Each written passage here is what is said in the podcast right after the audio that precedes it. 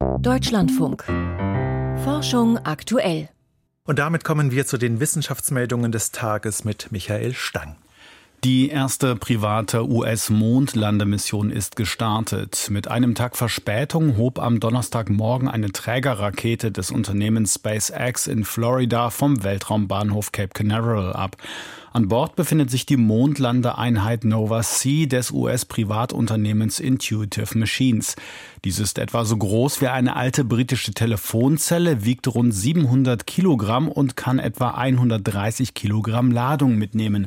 Einen großen Teil davon hat die US-Raumfahrtbehörde NASA mit Forschungsgeräten belegt.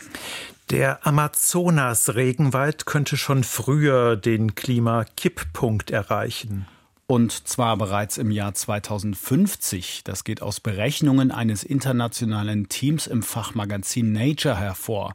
Weite Teile des Amazonasgebietes leiden schon jetzt unter erheblichem Wasserstress durch den Klimawandel, zudem unter der Abholzung Tendenz steigend. Ab dem Kipppunkt verändert sich der Regenwald unumkehrbar.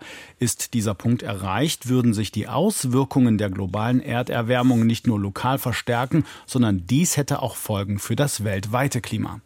Tiere als Grabbeigabe müssen kein Statussymbol gewesen sein. Bislang war nicht genau geklärt, warum manche Tote mit Tieren bestattet wurden. Katzen, Pferde oder Hunde als Grabbeigaben sind jedoch von prähistorischen Grabstätten unterschiedlicher Kulturen und Regionen bekannt. Ein Archäologieteam der Universität Bern hat dies exemplarisch an einem Gräberfeld der späten Eisenzeit in Norditalien untersucht, wo 161 Tote bestattet wurden, 16 davon zusammen mit einem Tier.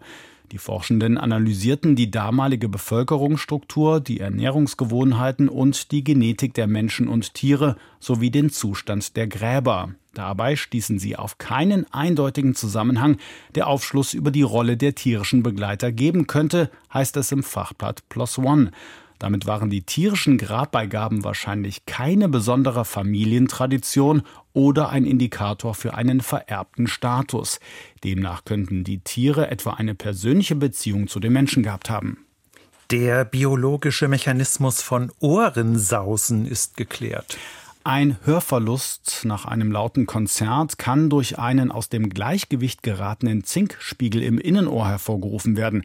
Das geht aus einer Studie im Fachmagazin PNAS hervor. Darin berichtet ein Team der Universität von Pittsburgh, wie Zellschäden hervorgerufen werden, die zu einem Tinnitus führen können. Abhilfe kann den Forschenden zufolge ein Medikament schaffen, das überschüssiges Zink einfängt. Ein Quantensystem kommt ohne Kühlung aus. Physikern aus Lausanne ist es gelungen, optomechanische Quantenprozesse bei Raumtemperatur zu erzeugen und zu messen, statt wie bisher bei ultrakalten Temperaturen. Im Experiment, über das sie im Fachblatt Nature berichten, sorgten mikrostrukturierte Spiegel und Resonatormembranen für die Unterdrückung des thermischen Störrauschens. Dadurch arbeitete die sogenannte Quantenpresse für Licht auch bei Raumtemperatur.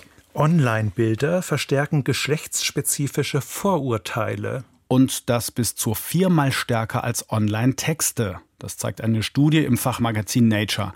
Ein Forschungsteam der Universität Berkeley hatte dazu Internetplattformen wie Wikipedia und Google untersucht. Grundlage waren über eine Million Online-Bilder, die auf 3500 soziale Kategorien wie zum Beispiel Putzkraft oder Model untersucht wurden. Vielen Dank, Michael Stang.